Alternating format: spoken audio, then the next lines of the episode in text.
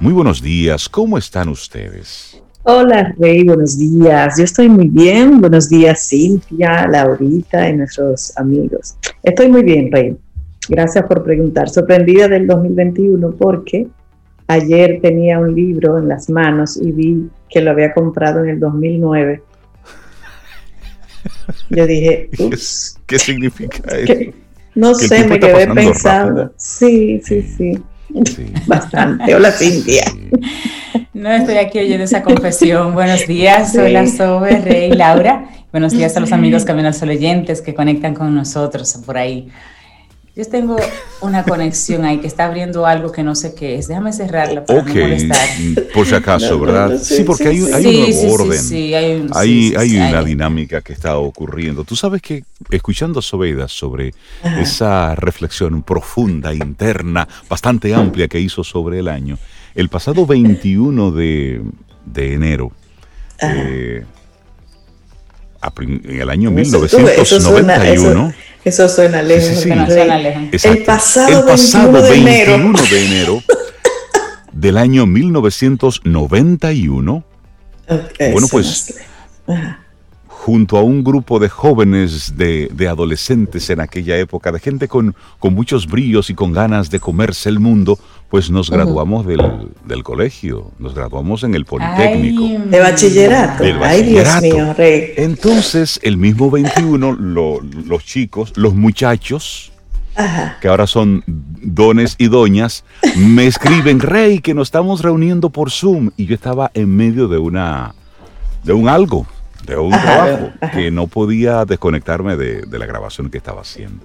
Y yo en totalmente ido, y, pero ¿por qué se van a reunir así? No, que hoy estamos celebrando 30 años que nos graduamos del colegio. Y yo ahí, no, mi querido. yo no, ahí no. Esto va rápido. Será ustedes que se graduaron hace 30 años. Mira. Señores, el, tiempo pasa. por, eso, por eso dejemos de postergar. Porque el tiempo, mire por lejano que parezca, eso llega. Así es que le mando desde aquí un gran abrazo a todos mis compañeros del Politécnico María de la Altagracia, que celebramos 30 años que nos graduamos del, bachillerato. Así que Felicitaciones un abrazote, sí, sí, sí, un abrazote a todos ellos y espero que ya luego podamos coincidir en otro, en otro momento. Mira, lo de, lo de, lo de los muchachos es de cariño, ¿verdad? Ok, esos son dones y doñas. Mucho, no, de mucho cariño. Me mandaron una foto, yo vi muchos dones y muchas doñas ahí. Ahí me van a matar. No, no te preocupes, que todas estamos en el mismo barco, tranquilo. Exacto, claro. con eso.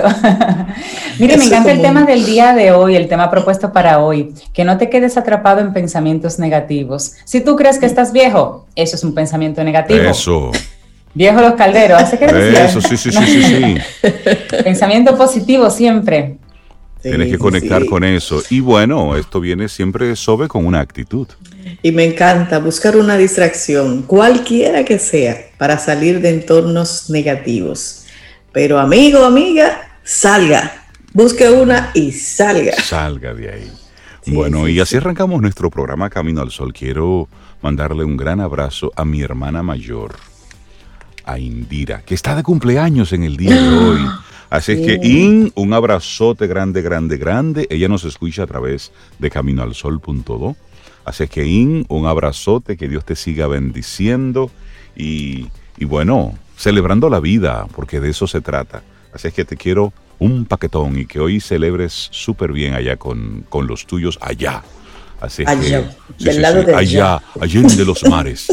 Sé que un, un abrazote y que Dios te bendiga. Te quiero mucho. Y arrancamos nuestro programa. Sobre hoy tenemos, tenemos invitados, colaboradores que vienen cargados con mucha información para compartirnos. Como siempre. Iniciamos Camino, al Sol.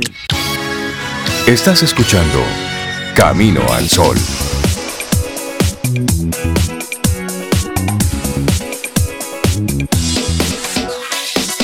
Es momento de reflexión.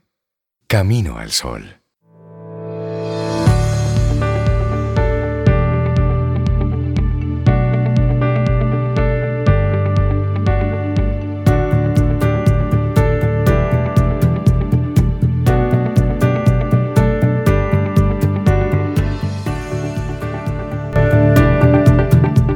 No te rindas, la vida es eso, continuar el viaje, perseguir tus sueños, destrabar el tiempo, correr los escombros y destapar el cielo.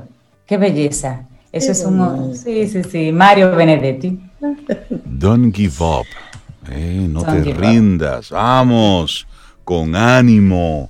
No permitas que el desaliento eh, se, se, instale. Se, instale en ti. No, no, no. es más, mejor hablemos de nidoterapia.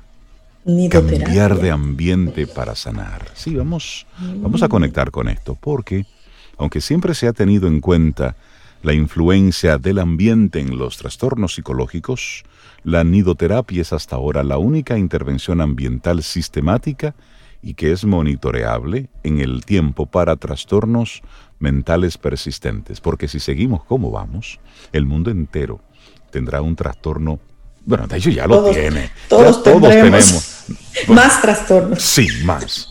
Así que vamos a conocer esta terapia de, nido, la nidoterapia, Zoe. Sí, bueno, es un método terapéutico que tiene como objetivo principal modificar el entorno de las personas con esquizofrenia y otros trastornos mentales graves. Se aplica en combinación o en paralelo con otras intervenciones. En lugar de centrarse en intervenciones directas, solo con el paciente, el objetivo es ayudarle a identificar la necesidad de cambio y luchar por los cambios en el entorno. Y el propósito de la terapia de nido no es cambiar a la persona, sino crear un mejor ajuste entre el medio ambiente y el individuo. Y como resultado, el individuo puede mejorar, pero este no es el resultado directo del tratamiento con el paciente, sino por la creación de una relación más armoniosa con el medio ambiente. Y si los factores ambientales o el entorno de una persona tienen un peso significativo en la aparición de enfermedades y recaídas, entonces los nidoterapeutas, que así se llaman, y las personas con esquizofrenia pueden identificar estos factores juntos para tratar de reducir el número y la gravedad de la recaída en la enfermedad. Hay una base teórica de la nidoterapia. Esta terapia fue creada por el psiquiatra Peter Tyler en sus 40 años de profesión, él ha publicado ya 38 libros, ha sido editor del British Journal of Psychiatry y también desarrolló la nidoterapia como una forma de intervención ambiental. Tiene una base teórica ligada al concepto darwiniano de la evolución.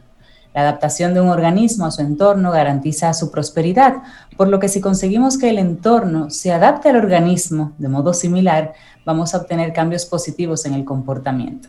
Pero hablemos de los principios. Vamos un poquitito más allá. ¿Cuáles son los principios de la nidoterapia? Bueno, hay una colocación colateral, considerar el entorno desde el punto de vista del paciente. Luego está la formulación de objetivos medioambientales realistas.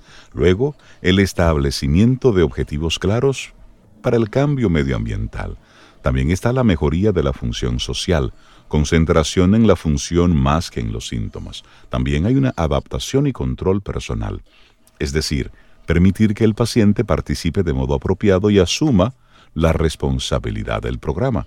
Luego, la integración más amplia del entorno y el, arbitraje.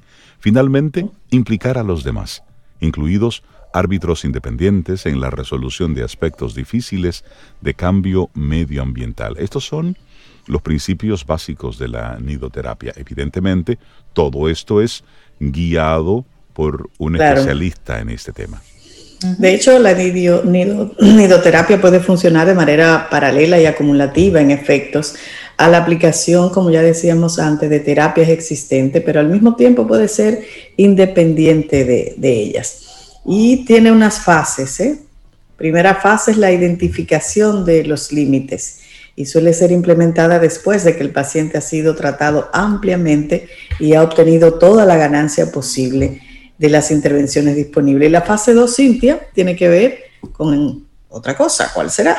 Claro que sí, el análisis ambiental completo y este es anotar todos los deseos del paciente, incluso si resultan antojadizos o pocos realizables, para entonces mirar la fase 3, la implementación de una senda común, lo que hay afuera, lo que quiere el paciente. Entonces, en esta fase se mira todo eso. Importante poner plazos de tiempo apropiados para estos cambios con el fin de evitar decepciones en el futuro. Y la fase 4, entonces, monitorizar este progreso. Es importante la retroalimentación sobre los progresos adquiridos, aunque sean poquitos, pequeñitos. Hay que hacerlo. Bueno, y luego está la fase 5, que es resituando la nidoterapia. A veces los objetivos que se pensaban apropiados resultaron en el tiempo no serlo. Cuando esto sucede, entonces es necesario volver a trazar una nueva senda que tenga diferentes objetivos, usualmente menos ambiciosos, a lo mejor pudieran ser más ambiciosos. Y en esta tarea, el rol del paciente es muy importante, así como una aceptación honesta de lo decidido. ¿Y cuáles serían entonces nuestras las conclusiones de quien escribe esta este trabajo? Bueno, se necesita más investigación para llenar los vacíos en el conocimiento sobre la eficacia, los beneficios, los posibles riesgos de la nidoterapia. Mientras tanto, las personas con problemas de salud mental, profesionales de la salud, gerentes, formuladores de políticas, deberían considerar esta nueva terapia como un enfoque experimental, ya que la nidoterapia es un proceso complejo que todavía está en desarrollo es hasta ahora la única intervención ambiental sistemática y con seguimiento en el tiempo para trastornos mentales persistentes. Y si hay algo en la que prácticamente todos los profesionales de la salud mental han estado coincidiendo en los últimos meses, es que a la población hay que darle un seguimiento post-COVID, porque ah. las secuelas emocionales, las secuelas mentales, las secuelas psicológicas que quedan en el colectivo son importantes debido a toda la presión a la cual estamos siendo sometidos. De hecho, hoy sale en el periódico Listín Diario un artículo sobre cómo los especialistas están alarmados por la pandemia de ruido que afecta al Gran Santo Domingo. Y ahí están hablando del impacto en la salud mental, en el cerebro, en el corazón, de la dañina contaminación acústica que tenemos en nuestro país. El nivel de ruido es impresionante al que estamos siendo sometidos. Una cosa es un día de fiesta, pero cuando es lunes, martes, miércoles y luego otra vez lunes, martes, llega un momento donde es insostenible y ya los otorrinolaringólogos están alzando la voz sobre el impacto en la, en la salud mental, repito, en el cerebro y el corazón, del alto nivel de ruido en el que nosotros como sociedad estamos siendo sometidos. A eso hay que prestarle así mucha es, atención. Así es, Rey. Bueno, Cristina Roda Rivera, licenciada en psicología, con un máster en intervención psicológica en justicia, salud y bienestar social, pues es la autora de la reflexión que compartimos en el día de hoy, la nidoterapia, cambiar de ambiente para sanar. Eso. Escuchas Camino al Sol por estación 97.7.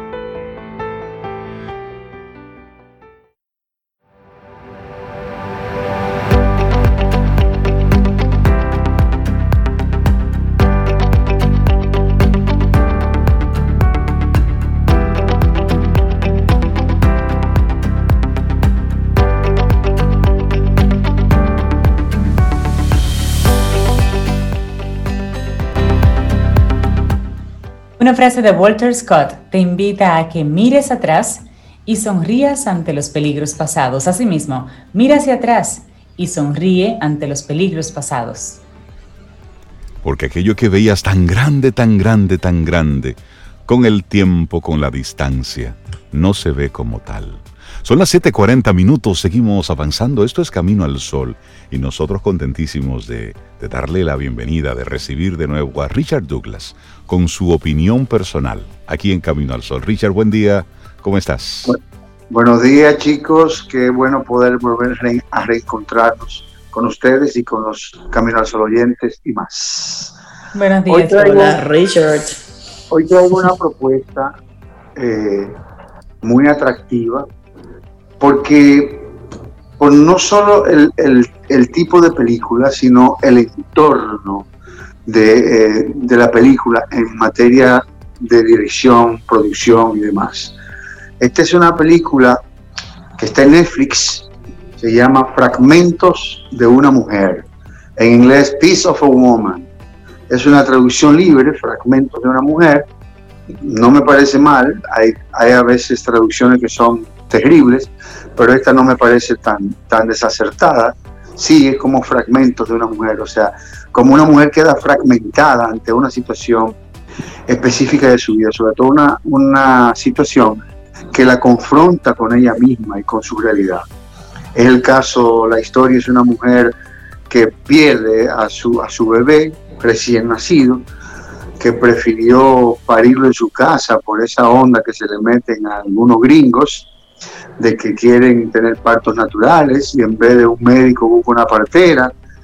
Bueno, y eso genera un conflicto emocional, personal, un conflicto de, de, de identidad con la mujer y con lo que pasó.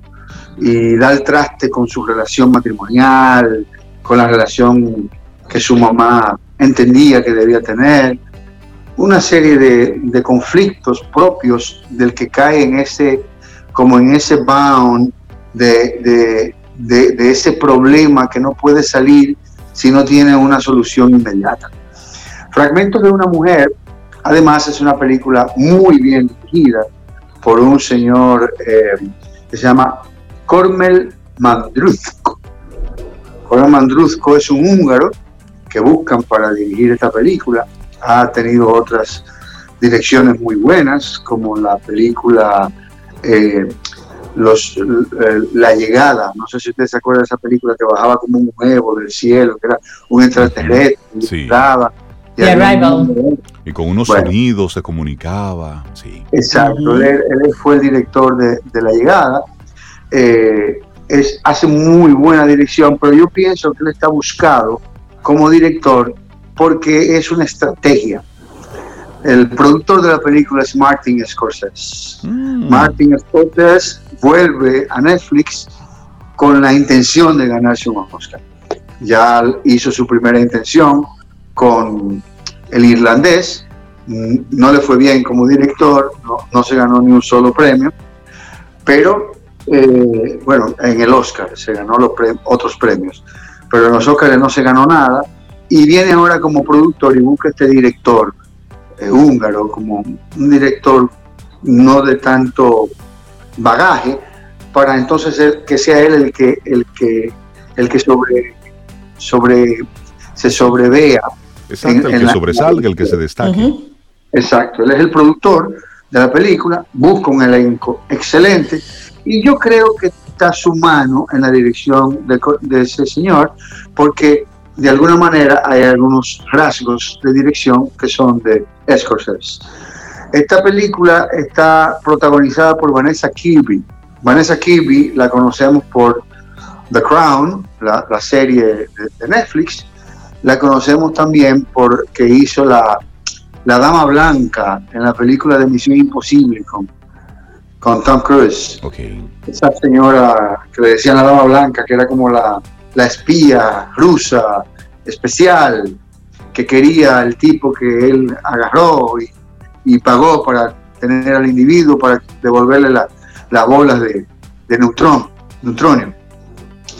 Esa muchacha, Vanessa Kirby, hace un papel excelente, brillante, muy bien manejado, muy bien caracterizado, muy creíble.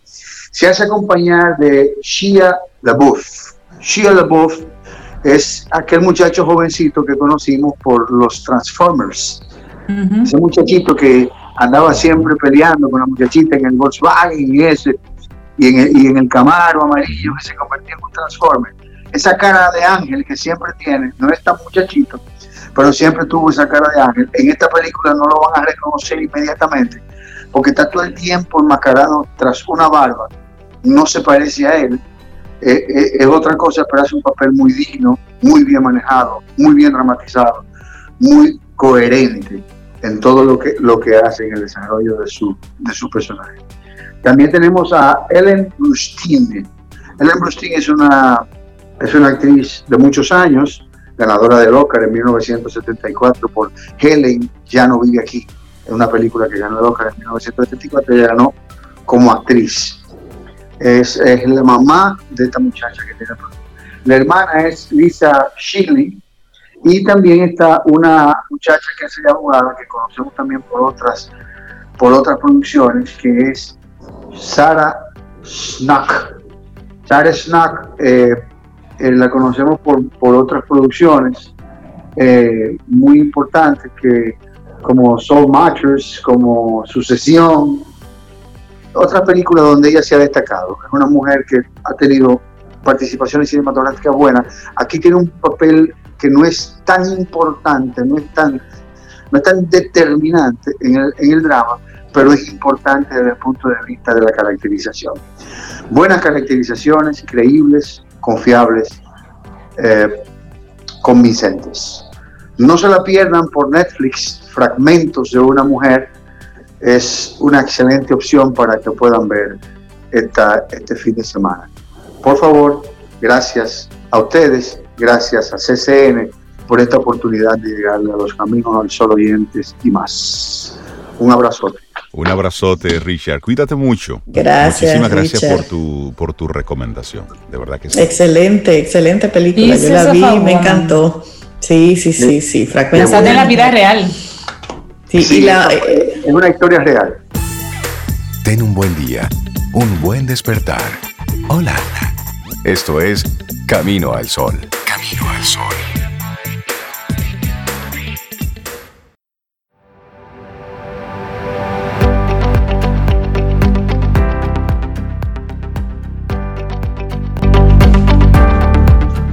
Aspira a ser como la persona a la que más admires. Deborah Carr.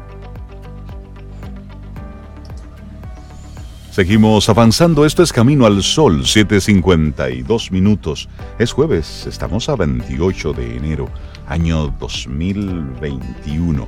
Y nosotros estamos contentos. Vamos a conocer cosas nuevas.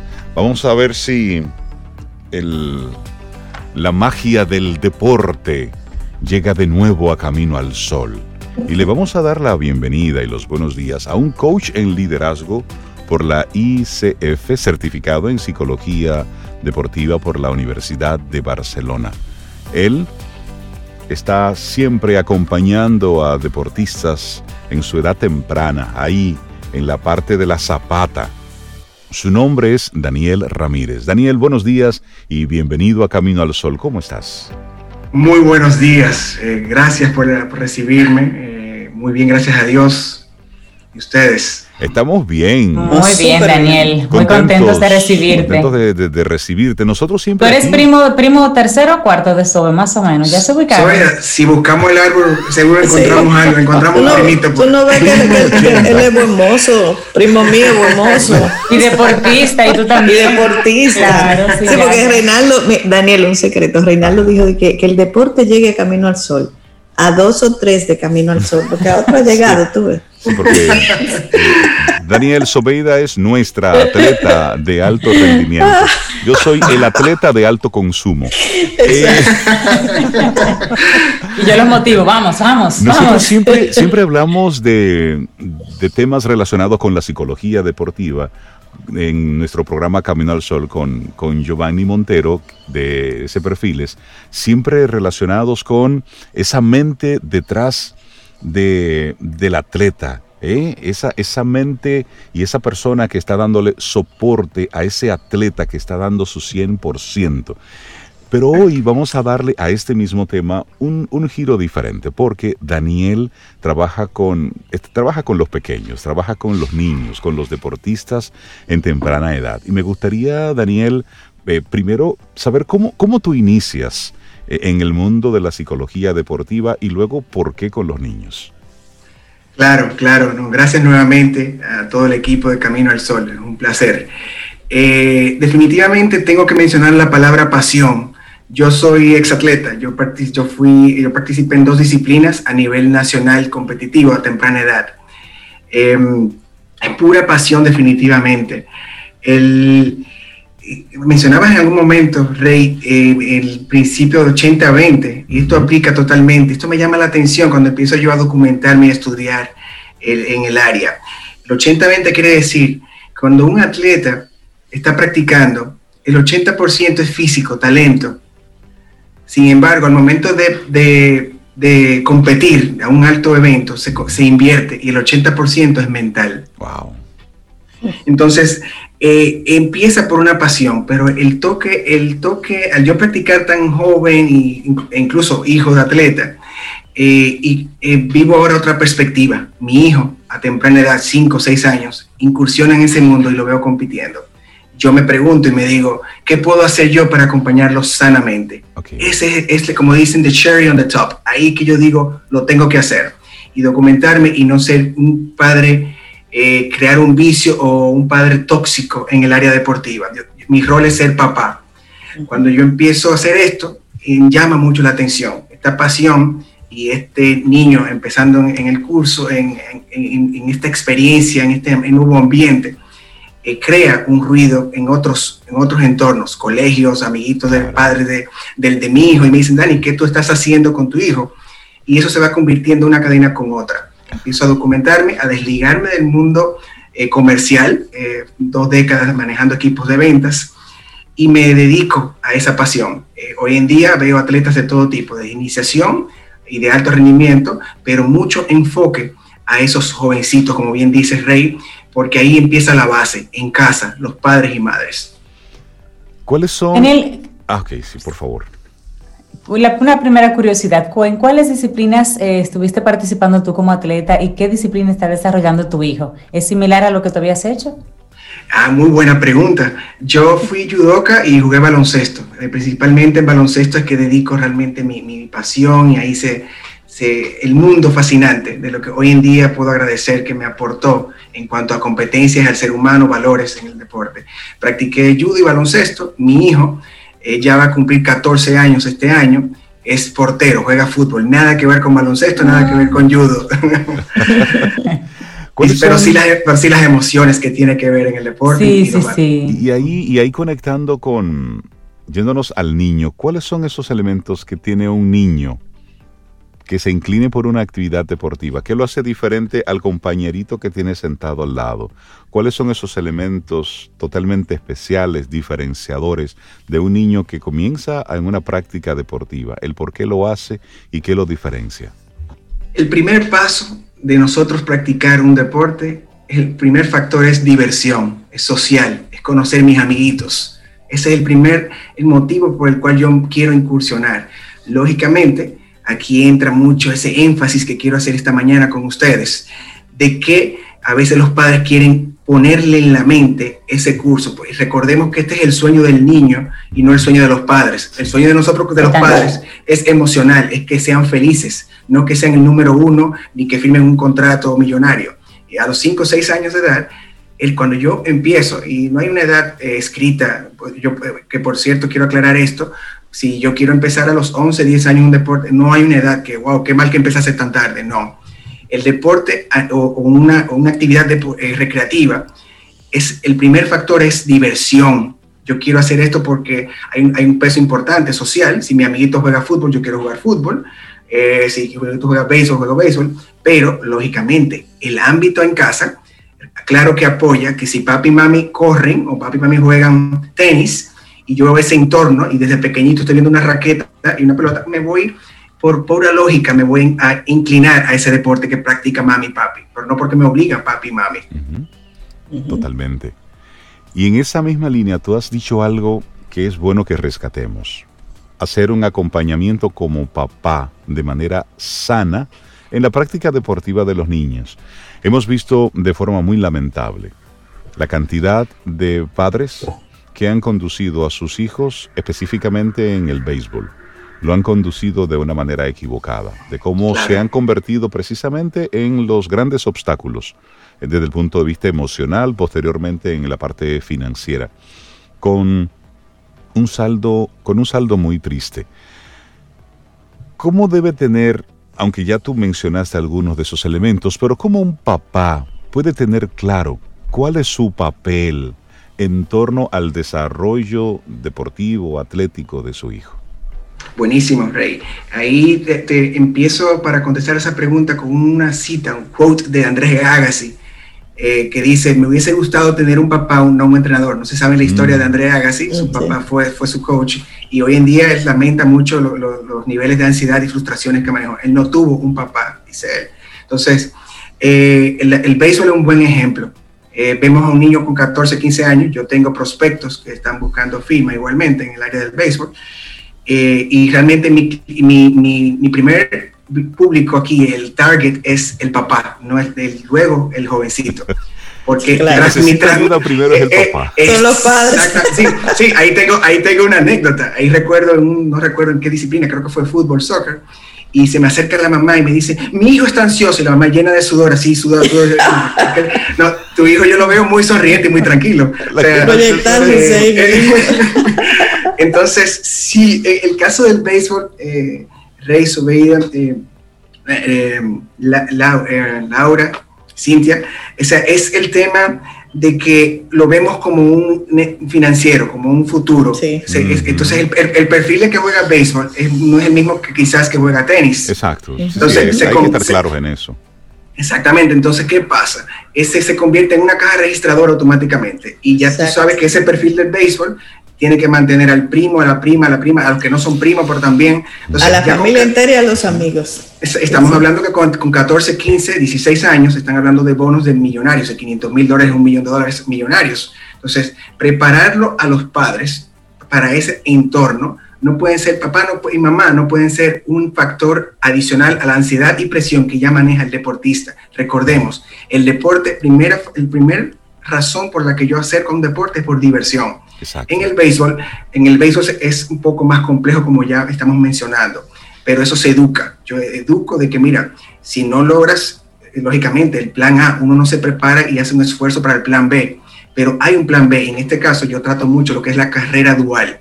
Yo enseño a mis deportistas a estudiar y a, ser, y a ser eficientes en, en su deporte. Carrera dual. ¿Cuándo separamos, ¿Cuándo separamos, Daniel, ese elemento de estoy practicando este deporte, lo disfruto, me lo gozo los sábados, en, las tardes? Ok, ¿cuándo yo separo esa pura diversión y me doy cuenta que esto puede ir en serio, que necesito un acompañamiento? Claro, eh, edades, toda una etapa. Eh, la edad precompetitiva, ya pre-teenagers, 11, 12 años, ya el concepto se va, va cambiando. Ya con 5, 6, 7 años, incluso hay, hay países que cuando juegan niños de 6, 7, 8 años, no juegan con pizarra, no juegan con anotación y estadísticas. Es gozo. No, no, no es puro, puro gozo, gocen, gocen, gocen. Y se va, se va, se van eh, poco a poco, etapa, ya precompetitivo, pre-teenagers, 11, 12, 13 años, la cosa se va tomando más en serio. Sin embargo, el factor diversión siempre está ahí. Nosotros idolatramos a un LeBron James, a un Lionel Messi, a un Cristiano Ronaldo. Esas personas se divierten, lógicamente, es su trabajo, son millonarios, no, no, descarto una cosa, pero el momento que dejan de divertirse, les comparto un dato, el 60, el 70, entre un 70 y un 80% de las razones que abandonan un deporte sale, refleja mucho el tema de que ya deje de divertirme. Lógicamente, hay, hay, retiros eh, involuntarios, una, lesión, lo cual es algo que también que tengo que recalcar. Uno no apuesta 100% al deporte. La vida útil de un deportista 30, 33, 34 años aparecen unos fenómenos que a los 40 están jugando, Roger Federer, eh, Buffon en fútbol, pero son excepciones. Entonces, a los 40 años todavía somos productivos o no, Rey. Entonces, yo como atleta te puedo hablar mucho sobre eso. Entonces, es exactamente eso. Yo hubiese querido, te confieso, no me, no me arrepiento para nada la calidad de padres que tuve, pero tener un acompañamiento, una persona como yo al lado, al momento que yo, yo fui muy buen atleta, no creo que hubiese llegado a la NBA, pero segurito una beca deportiva. Hoy yo ayudo a ese sueño, a transmitir ese sueño a esos jóvenes y tengo historias de éxito con jovencitos de tenis, niñas de tenis, eh, en fútbol, en judo, tengo atletas de alto rendimiento, que es solamente gente que incluso a veces quieren ser escuchados. Yo necesito un papá, no un entrenador. Entonces, papá asume su rol papá y mamá son uno. Es, es que mejor, qué mejor trabajo que ser papá y mamá. Qué mejor proyecto. Ahora, que, ahora involucrarme en la parte técnica. Aunque yo jugué, imagínense que mi hijo hubiese jugado baloncesto. yo tengo, quizá me muerdo la lengua y querer hacer correcciones, correcciones, correcciones técnicas. Pero no me corresponde a mí. que no tiene nada que ver con una disciplina tuya. Mira, en esa misma línea, Daniel, ¿ustedes se imaginan, Cintia Sobeida, lo que, lo que tiene que pasar por, por el papá de, de, de las Williams cuando sus dos hijas se enfrentan? Él como su entrenador, lo que tiene que estar pasando por la cabeza de ese hombre. ¿eh? A mí me encanta ver ese tipo de juego. y ahora viene, ahora viene la nieta, ya tú sabes. Yo no sé el papá, pero por lo menos la mamá puede organizar su fiesta tranquila, porque hay fiesta. Una de las dos. Una de las dos va a ganar. La fiesta es segura y eso es un control mental que, puede ayudarla mucho. Yo se enfrasca en la fiesta. Sí, ese fue un buen ejemplo. Eh, él lo que él dice, él cita en, su, en uno de los libros, eh, papá de las Williams, que él dijo, yo le vendí un sueño, ellas los compraron. O sea, eh, en cuanto, es un buen ejemplo, relación padres, padres y esto. Yo no forcé que fueran, yo sí le vendí, yo, imagínate que si le, le aseguró que su entorno había una raqueta y una malla y, y eso de forma sutil, caía una pelotita en el comedor. Exacto. Compré, compré, ahí se, me cayó una pelota. Ahí compro, compro, compro el sueño, compro ese sueño y, mira lo que salió. Y ya el tema de manejar la situación de que una hermana contra hermana, eso pasa en varios deportes, pasa eso. Es un tema totalmente mental. En el tenis se dice que el jugador más poderoso mentalmente es, es Rafael Nadal.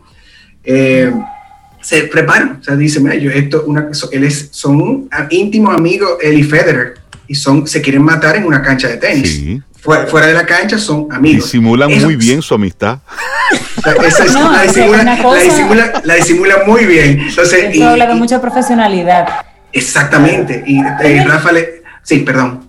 Perdón, una, una, curiosidad. Si la intención de que el niño sea deportista viene de los padres, pero el niño no muestra interés en los deportes, muestra otro tipo de intereses, pero no en los deportes, pero el papá entiende que por un tema de salud, por un tema de que aprenda a socializar, de que aprenda a perder, de que sea disciplinado, lo quiere llevar a, los deportes, ¿Cómo, ¿cómo, le hacemos ese caramelito que le hizo el papá de las Williams? ¿Cómo llevamos al hijo a que, a que pruebe con algo? Claro, ahí depende mucho la característica de los padres. Si somos padres, eh, en este caso, un ejemplo, sedentarios, o sea, nunca practicamos nada, es eso. O sea, normalmente, y tenemos un gran reto con este tema de virtual, pandemias, encerrados, es poder participar, o sea, sin hacer comparaciones, intentar involucrar las actividades. Y cuando él muestra el mínimo interés, es mucha observación, mucho oído, mucha escucha activa y mucha observación si ya se inclinó, mira, me gustó cuando agarró la raqueta de tenis, wow, ah, yo quiero y le hablo por pura experiencia, como fui como ex atleta y como tengo una hija también, que esa no es atleta, es una artista, pero, pero eh, igualmente, eh, eh, en su momento venderle la gimnasia, si le gustó, ay, qué bonito, la pinta el labio, que sin maquillaje, es, un deporte bonito, es atracción, o sea, es intentar involucrarlo, televisión, lógicamente, mira, ¿qué te parece eso? Eh, promovemos la, el pensamiento crítico. Mira, ¿qué pareció cuando Serena Williams rompió la raqueta y que te dé el niño su opinión? Ah, me pareció mal, papi, en su idioma. Generamos una conversación. Hoy en día, se tiene, hoy en día ya hace mucho, tenemos que hablar de pensamiento crítico. A nosotros nos enseñaron mucho, esto es así, es cuadrado y punto. Claro. la generación de ahora es pensamiento crítico. O sea, que es empujándolo, empujándolo sutilmente con la mano izquierda, no con la derecha, como si somos zurdos con la derecha. Entonces, mira, mira, mira, mira qué bonito, vamos al parque, vamos al mirador. Y lógicamente, el, factor uno es salud también, salud y diversión. No es que tenga que ser el número uno, que ese es otro punto importante. El concepto de que éxito y fracaso, ¿qué es éxito y fracaso en casa? Ah, no, ganar, ganar, ganar. Si le vendiste ganar, el niño toma el mensaje incorrecto. Y si no gana, le fallé a papi, le fallé a mami. Tengo, tengo ahí, Daniel, una, una, curiosidad. El manejo de las frustraciones, porque no todos los niños serán un Rafael Nadal, ni en béisbol serán uno de esas grandes estrellas. Muchos, la gran mayoría, no va a llegar, aunque padre e hijos tengan la expectativa de llegar. ¿Cómo se maneja ese, ese mundo de frustración ahí? Buenísimo, buenísimo. Frustraciones. Nosotros somos un cóctel, nuestra mente es un cóctel de emociones. Dicen que en cuestión de segundos yo paso por ira, felicidad, tristeza, miedo, asco, o sea, eh, somos una máquina de emociones. Entonces, es precisamente la lección, el, deporte se me hace difícil, quizás no puedo ser juez y parte, hablar, hablar mal del deporte, no, no veo fallos en el deporte, porque precisamente nos muestra el manejo de adversidades a temprana edad. Yo tengo un atleta bueno, no puedo llamarlo atleta todavía, pero está fuera del país, es, eh, practica eh, bicicross, siete añitos. El papá, aquí, aquí, los papás que tengo que tratar, este es otro ejemplo de los padres.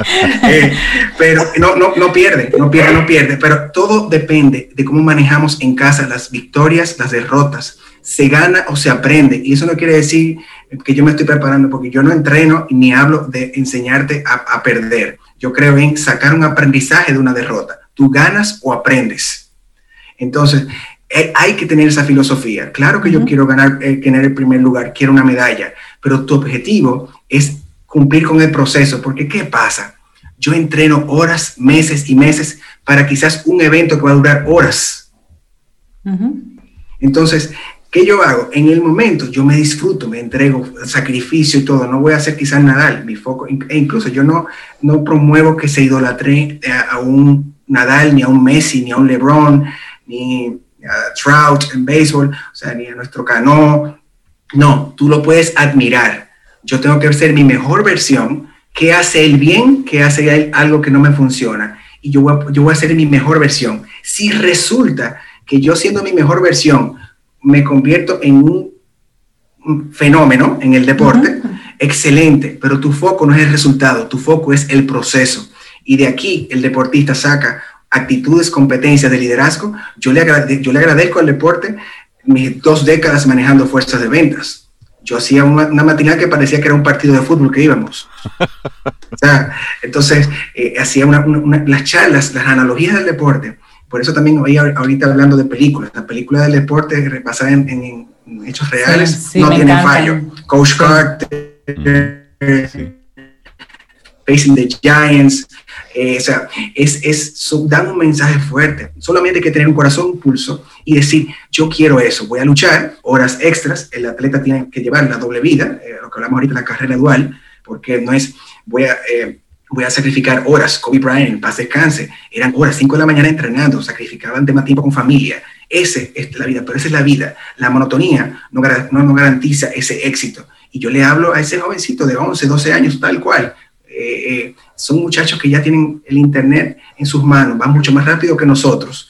Y son conversaciones de adultos. Un jocoso, le doy el toque personal porque fui atleta, yo manejé, yo fui selección nacional en, categorías infantiles y manejé yéndome solo a una villa. O sea, e, e, es presión, ansiedad, victoria, derrota, el rival se ve más fuerte que yo. O sea, y, eso Perdón, Daniel, y tal vez aclararles, así como tú tienes ya la perspectiva, aclararles a ellos a esa edad de, mira, tú vas a tener que ceder o dejar de lado las noviecitas, la salida con los amigos, explicarle lo que va a tener que negociar y perder para saber si él está dispuesto realmente a hacer eso. Correcto, ese, tema, es, en ese ejemplo, esa etapa, ya teenagers, noviecita, 15, 16, 17 años, ese, ese, otro, ese, otro, ese otro approach, esa otra conversación, ¿qué tanto vas a sacrificar? Quizás no es un tema radical, lo que pasa es que muchos de nuestros, en el caso de Dominicana, nuestros muchachos piensan en una beca fuera del país.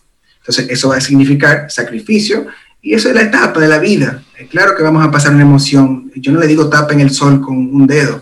Camino es camino al sol. O sea, eh, eh, eh, viene, viene un, el éxito no es, no es, lineal. Y yo tengo que hablarle. Y yo lo, yo lo pongo en situaciones contra la pared, donde le digo, ¿qué pasa si tú pierdes? ¿Qué pasa si cometes un error? y manejan emociones. ¿Cuántas veces, me imagino, no sé si han estado en, actividades deportivas, que sí, deportivas, que ven a los niños llorando, eh, llorando porque perdí? Son emociones que no las vamos a tapar. Claro, lo que, lo, que, lo que, decimos es, eh, llora rápido, bótame, grita, bótame. Y, vamos a y te necesito, y te necesito, exactamente. Daniel, a propósito de eso, ¿cómo es el acompañamiento que tú, que tú realizas? Tú iniciaste con, con tu hijo, ya él va creciendo, en un momento ya solamente te va a quedar sentarte a verlo y disfrutar con él o llorar con él, lo que sea que traiga la vida. Exactamente. Pero ¿qué, qué tipo de acompañamientos tú, tú realizas a, a través de qué plataforma? ¿Cómo los padres se pueden eh, poner en contacto contigo. Claro que sí. Mi trabajo es muy eh, visual y, de mucha escucha activa. Yo, o sea, yo tengo mucha presencia cuando yo voy a un partido, por ejemplo, soccer. Me ves a mí con mis binoculares y ven ahí viendo detalles, lenguaje verbal, no verbal.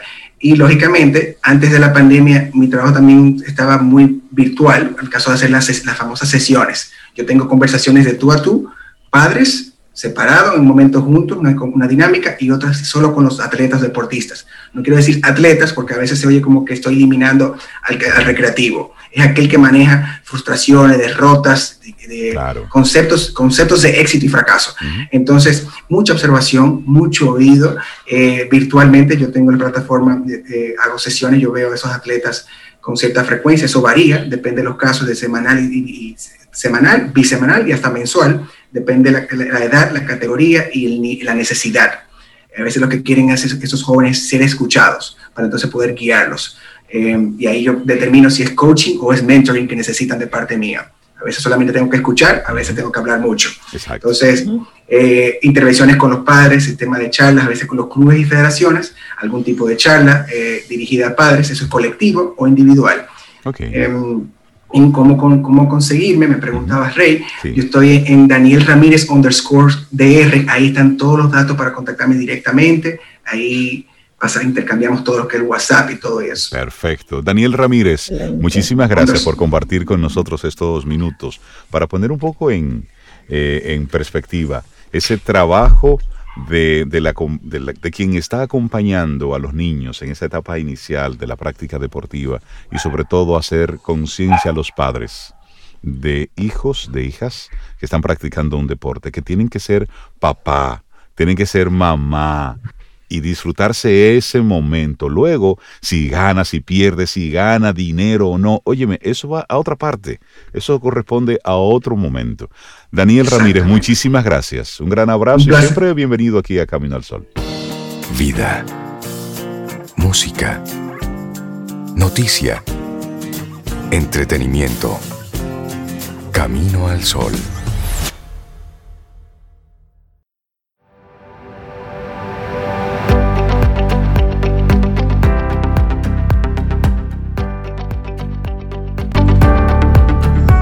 Vamos a recordarte el tema del día de hoy, que está relacionado con el pensamiento negativo y el día es, o el tema del día es que no te quedes atrapado en pensamientos negativos. Así que la siguiente frase que te compartimos es de Zig Ziglar y dice todo lo contrario, dice, el pensamiento positivo te dejará usar las habilidades que tienes y eso ya es fantástico.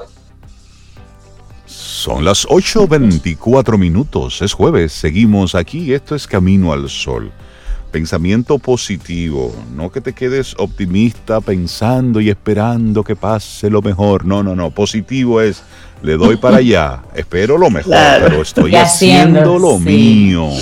Darle los buenos días, la bienvenida a Rosario Arostegui, una apasionada consultora de los jóvenes que está ahí siempre dándole ese 110% a los que nosotros llamamos desde aquí la generación relevo. Rosario, ¿cómo estás? Buen día. Buen día, muy contenta de estar aquí nuevamente y de escuchar esa frase que mencionaba Cintia, que me encanta eh, cuando vamos en sintonía. Entonces, eso es maravilloso. Hola a, todos. Hola, Hola, Rosario. Y hoy tú nos compartes Un, un tema que sí, que lo necesitamos, fluir.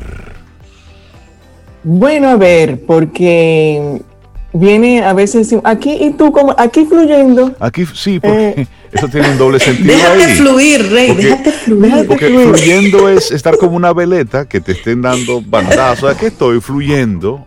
O a lo que está sucediendo le estoy buscando la vuelta y estoy navegando entre eso que está sucediendo, pero haciendo lo mío.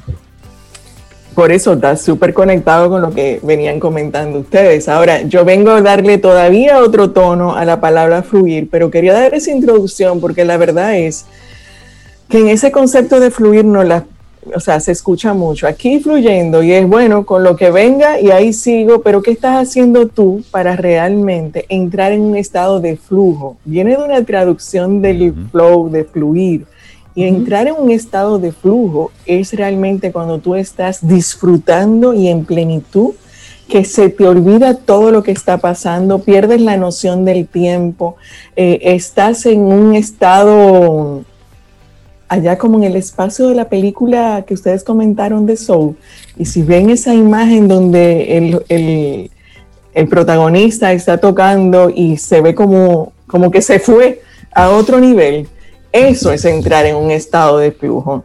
Cuando te pierdes de, dónde estás, pierdes la noción porque estás tan en disfrute que se perdió el, concepto del tiempo y, de lo que puede estar pasando allí.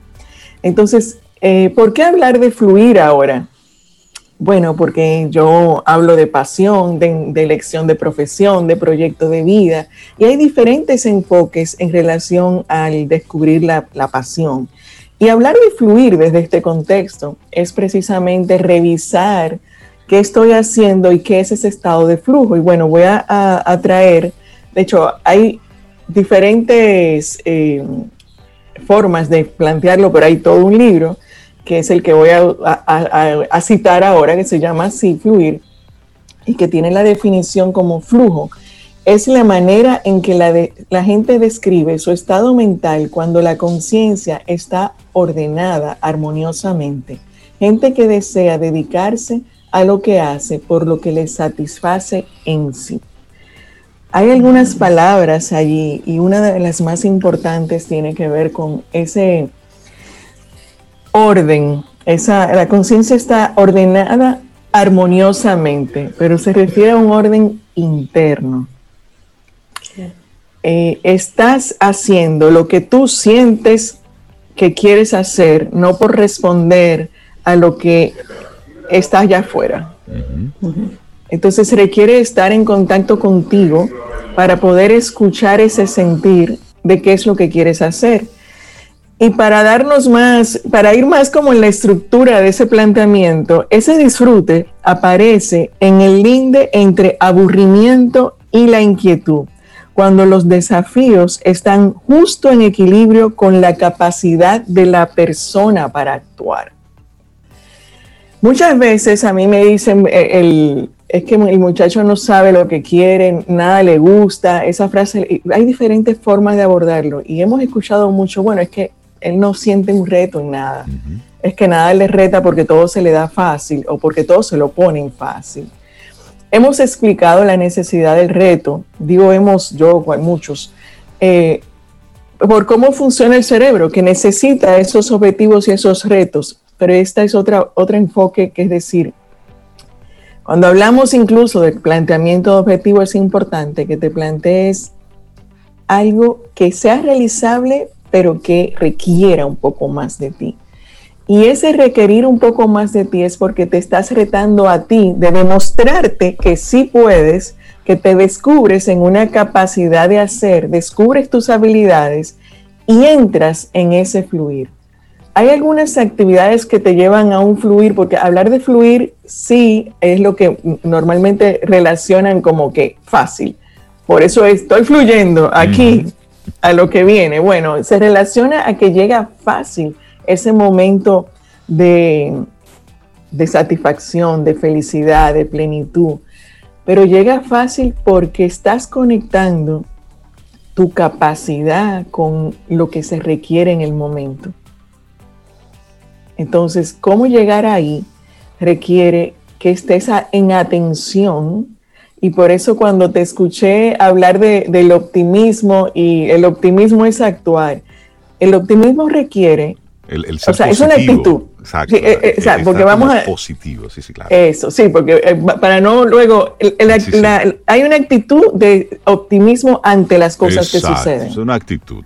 Es una actitud. Ahora, cuando hablamos de esa eh, actitud ante la vida para fluir, yo voy a estar en atención de mí y de lo que está afuera para encontrar la oportunidad de dar lo mejor de mí. Y entonces es cuando actúo.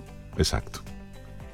Entonces, lo que nos invita al fluir es decir, cuando yo me mantengo haciendo siempre lo mismo, estoy en la rutina llega un momento que cae en ese, como ese, ese linde del aburrimiento. Sí, donde ya no, tiene ningún tipo de sentido. No hay reto. No hay reto. Me sale bien, todo fluye, pero no hay una, una, satisfacción, una energía, eso que le llamamos busca tu pasión. Cuando estás en lo rutinario, se hasta aburrido se convierte. Se convierte en aburrido, se te hace fácil pero no te satisface. Entonces, Por eso hay una combinación de ir encontrando, si hay una actitud de disfrutar cada momento y estar en esa, en esa conciencia que solo vas a poder disfrutarla cuando hay un orden interno. Porque ya yo sé dónde estoy, qué quiero y me he de alguna manera encontrado las respuestas esenciales para poder estar en el aquí, en el ahora. Pero no nos vayamos por ahí, vámonos aquí.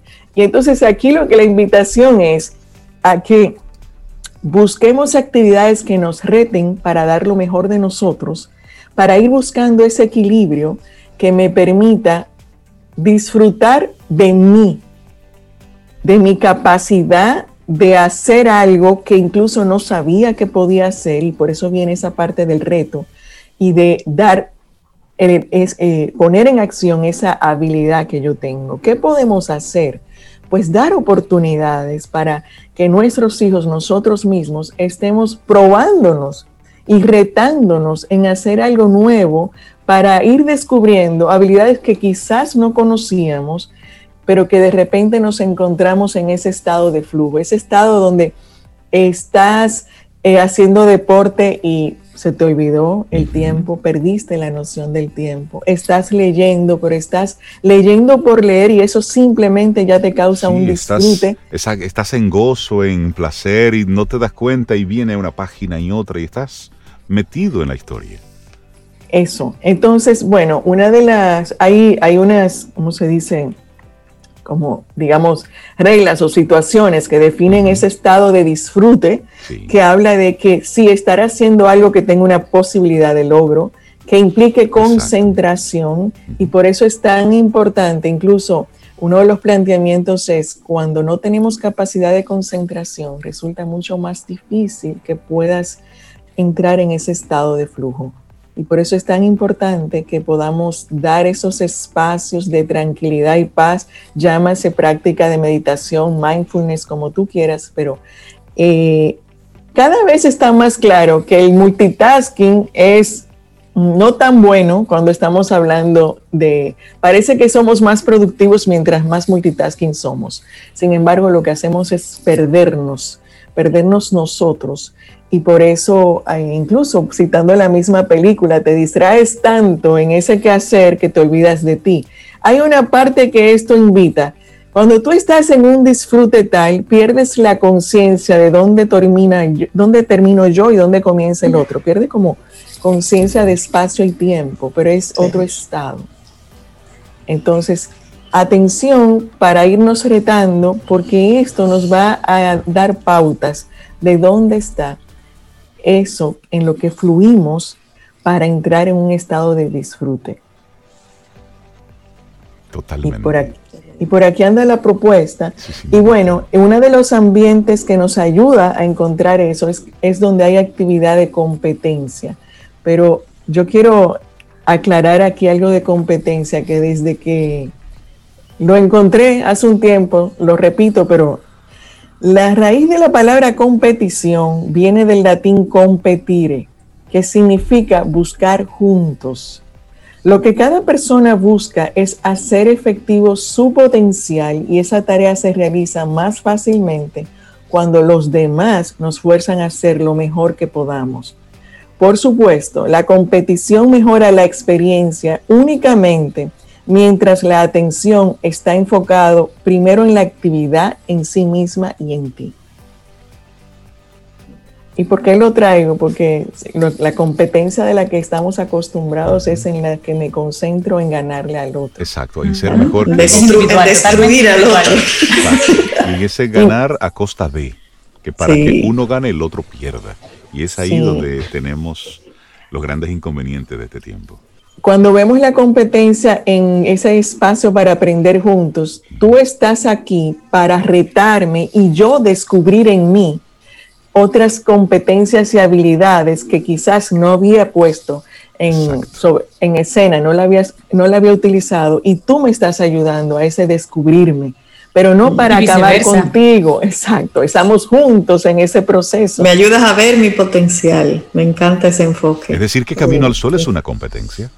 Totalmente. Así es, porque todos los días nos estamos retando. ¿Con qué tema voy hoy? ¿Y cómo lo enfoco hoy? ¿Y qué hago? Y eso, eh, bueno, hay quienes no les gustan los retos y prefieren estar en el aburrimiento, pero ¿cuál es tu estado de energía cuando te mantienes haciendo exactamente lo mismo todo el tiempo? Donde ya lo dominas de tal manera que dice, no, yo voy fluyendo. Yo estoy hablando del flujo en el cual pierdes la noción del tiempo por el estado del disfrute en el que estás. Y ese es el que sí te lleva a que no es un momento de pasión, es un estado en el que puedes estar. Es decir, que estos no son tiempos, estos son tiempos para fluir, tal cual tú has descrito eh, en el día de hoy. No para que te dejes llevar, y recibir simplemente los embates que nos está dejando todo esto.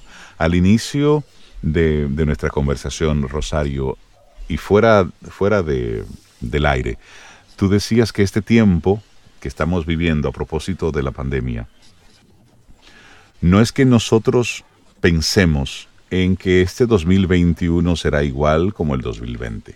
Es decir, es como nosotros cambiamos nuestra mentalidad y nos situamos en que lo que ves es lo que hay y con esto, ¿qué es lo que nosotros vamos a hacer? porque si no, entonces sí será un año perdido.